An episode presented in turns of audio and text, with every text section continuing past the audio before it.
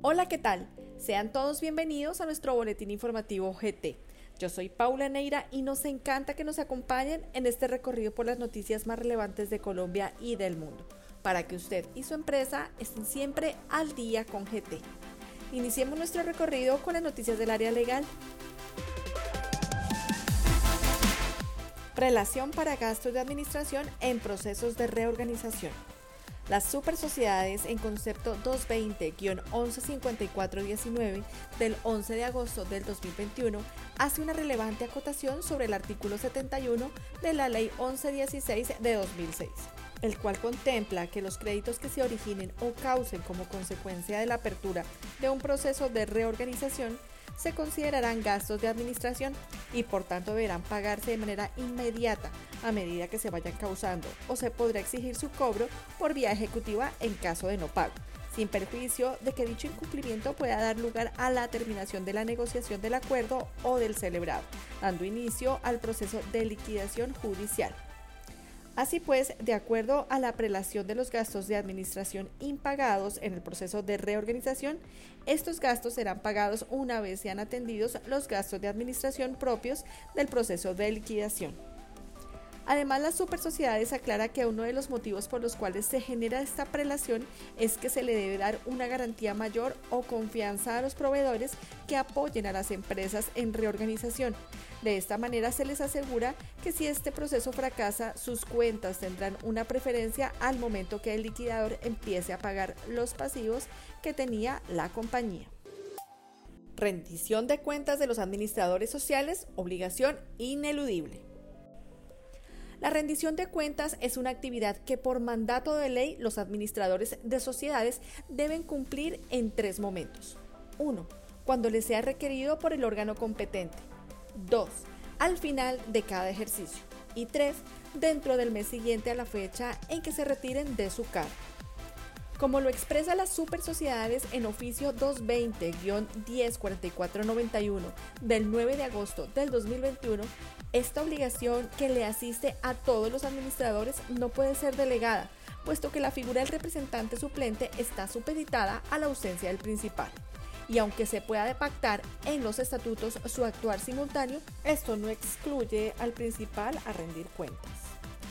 Por último, en el concepto se aclara que dentro de esa obligación de rendir cuentas, debe el administrador presentar los tres documentos contemplados en el artículo 46 ibidel de la Ley 222 de 1995 que son 1. Informe de gestión. 2. Estados financieros generales. Y 3. Proyecto de distribución de utilidades, so pena de multa o sanción correspondiente. Circular de las super sociedades unifica proceso de intervención judicial. El pasado 13 de agosto, las super sociedades expide la circular externa 100-000014 con el fin de unificar todas las pautas que ha tomado esta entidad en los últimos años acerca del proceso de intervención judicial que consiste en intervenir los negocios, operaciones y o el patrimonio de personas naturales o jurídicas que desarrollen o participen en la actividad financiera sin la debida autorización estatal y que persiguen la suspensión de esta actividad ilegal y la pronta devolución de los recursos obtenidos en desarrollo de dichas actividades. Dentro de los 24 títulos que nos trae esta circular, se evidenció que la super sociedad reglamentó el proceso de intervención judicial desde su definición, pasando por cómo se nombrará el agente interventor y cada paso que debe seguir para culminar a cabalidad con el proceso y ejecutar satisfactoriamente cada instante de este proceso hasta llegar a la rendición de cuentas finales y la entrega correspondiente hacia los afectados. Por último, esta circular se sirve de señalar la derogatoria de las circulares anteriores que regían este proceso, por lo cual se debe consultar esta nueva circular toda vez que se comience con el proceso de intervención judicial. Continuamos con nuestras noticias laborales. Estrategia Sacúdete, generación del empleo joven. Del 1 al 9 de septiembre podrá postularse para recibir el apoyo de este mes. Así lo señaló el Ministerio del Trabajo en el manual operativo, Apoyo para la generación de empleo para jóvenes dentro de la estrategia Sacúdete, en el cual se establece el cronograma, el proceso de postulación para el mes de septiembre del 2021 y otros datos de importancia con el fin de acceder al apoyo económico que el Estado brindará a los empleadores que contraten jóvenes en el marco de dicha estrategia. Debe recordarse que el apoyo estatal, diseñado para fomentar el empleo joven y formal, otorgará un aporte mensual equivalente al 25% de un salario mínimo legal mensual vigente a los beneficiarios que realicen contrataciones o vinculaciones en la vigencia 2021 por los trabajadores adicionales con edades comprendidas entre los 18 y 28 años y hasta por 12 veces dentro de la temporalidad del apoyo. Finalmente, el manual señala que las dudas sobre el cronograma o el proceso de postulación podrán remitirse al correo apoyojóvenes.mintrabajo.gov.co. Para garantizar libertad de opinión y expresión, se puede imponer al empleador la obligación de habilitar en su página web un enlace de acceso directo a la página del sindicato. Al revisar un laudo arbitral, la Sala de Casación Laboral de la Corte Suprema de Justicia señaló que es posible que en el marco de una negociación colectiva se disponga que el sindicato cuente con un acceso y un cupo en la intranet para promocionar la libre asociación sindical, la concertación, la defensa de los intereses comunes de sus miembros y en general de desarrollar todas las actividades inherentes a su objeto. Lo anterior al recordar que para garantizar la libertad de opinión y expresión de las organizaciones de trabajadores pueden habilitarse canales digitales de comunicación acordes con las nuevas formas de organización del trabajo, la revolución tecnológica y la digitalización de la economía.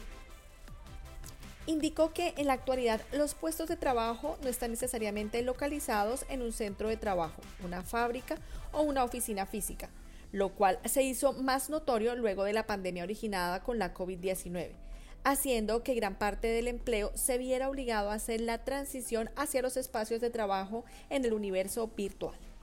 Recalcó que la intercomunicación laboral y sindical a través de la intranet es hoy una garantía inserta en las libertades sindicales que debe ser salvaguardada para que el sindicalismo se contacte con el mundo y la realidad. Consejo de Estado recuerda fundamento constitucional sobre garantías de asociación y negociación colectiva.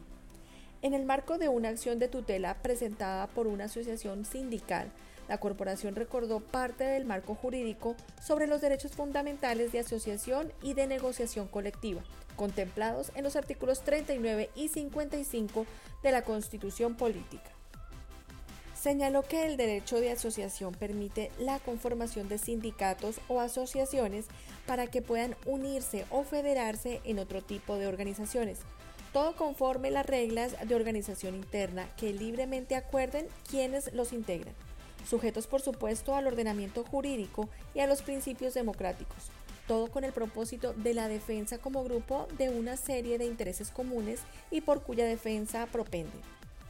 De otro lado, recalcó que el artículo 55 constitucional no solo garantiza la negociación colectiva, sino que dispone el deber del Estado de promover la concertación y los demás medios para la solución pacífica de los conflictos laborales que se presenten. Continuamos con nuestras noticias tributarias.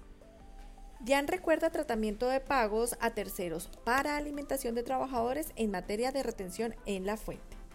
La DIAN aclara que los pagos por alimentación hasta el límite de 41 VT no constituyen base de retención en la fuente por pagos laborales, razón por la cual no deben ser reportados en el certificado de ingresos y retenciones por rentas de trabajo y de pensiones, formulario 220. En contraste, en el evento en que los pagos mensuales excedan 41 VT, el exceso constituirá ingreso tributario para el trabajador sometido a retención en la fuente por ingresos laborales, por lo que deberá diligenciarse para el año grabable 2020 en el renglón 37 del formulario 220. Senado y Cámara aprueban proyecto de reforma tributaria. Después de intensos meses de socialización en las regiones del país, un trabajo conjunto con los congresistas de todas las bancadas y extensos debates, el Congreso de la República aprobó el proyecto de inversión social, dando paso al esquema de bienestar más ambicioso del país en la historia reciente. Las plenarias dieron un espaldarazo a la necesidad del proyecto de inversión social, pues en Senado se aprobó con una votación de 76 a favor y un voto en contra y en la Cámara de Representantes con 124 votos positivos y 8 negativos. La futura ley de inversión social pasó tras lograr un consenso importante con múltiples sectores de la sociedad sobre las necesidades que se deben resolver urgentemente, como atender a los más vulnerables, generar oportunidades de educación y empleo que fortalezcan la reactivación económica y fomentar la confianza inversionista a través de la sostenibilidad de las finanzas públicas. De esta manera se designará una comisión de mediación que concilie las diferencias de los textos aprobados y acoja lo votado tanto en Senado como en la Cámara de Representantes, sometiéndolo a su respectiva aprobación. Posteriormente, el presidente de la República, Iván Duque Márquez, la sancionará para que se convierta en ley de la República. DIAN emite concepto para aclarar requisitos de habilitación de usuarios Radian señala que los usuarios del registro de las facturas electrónicas de venta como título valor que circulen en el territorio nacional Radian deben adelantar el procedimiento de habilitación en el sistema de facturación electrónica de la DIAN, de acuerdo con lo dispuesto en el artículo 13 de la resolución número 00015 del 2021 y el anexo técnico Radian, para así poder interactuar en dicho registro de acuerdo con su rol. Congreso establece beneficios tributarios para la realización de torneos deportivos en 2021 y 2022. Ley establece 1. Beneficios tributarios de carácter nacional. 2. Exoneración de tributos aduaneros para las importaciones. 3. Exoneración del gravamen ad valorem. 4. Facultad de gestionar exoneraciones fiscales respecto de los tributos del orden territorial. Hasta aquí nuestro boletín informativo. Para saber más sobre estas y otras noticias, los invitamos a visitar nuestra página web www.grandthornton.com.co en la sección Boletines. Al día con GT lo acompaña a donde usted vaya. Hasta la próxima. Los boletines generados por Gran Thornton son solamente informativos y no configuran asesoría de ningún tipo de manera que no nos hacemos responsables por la interpretación o por el uso que se haga de estos. Las noticias publicadas pueden estar sujetas a cambios.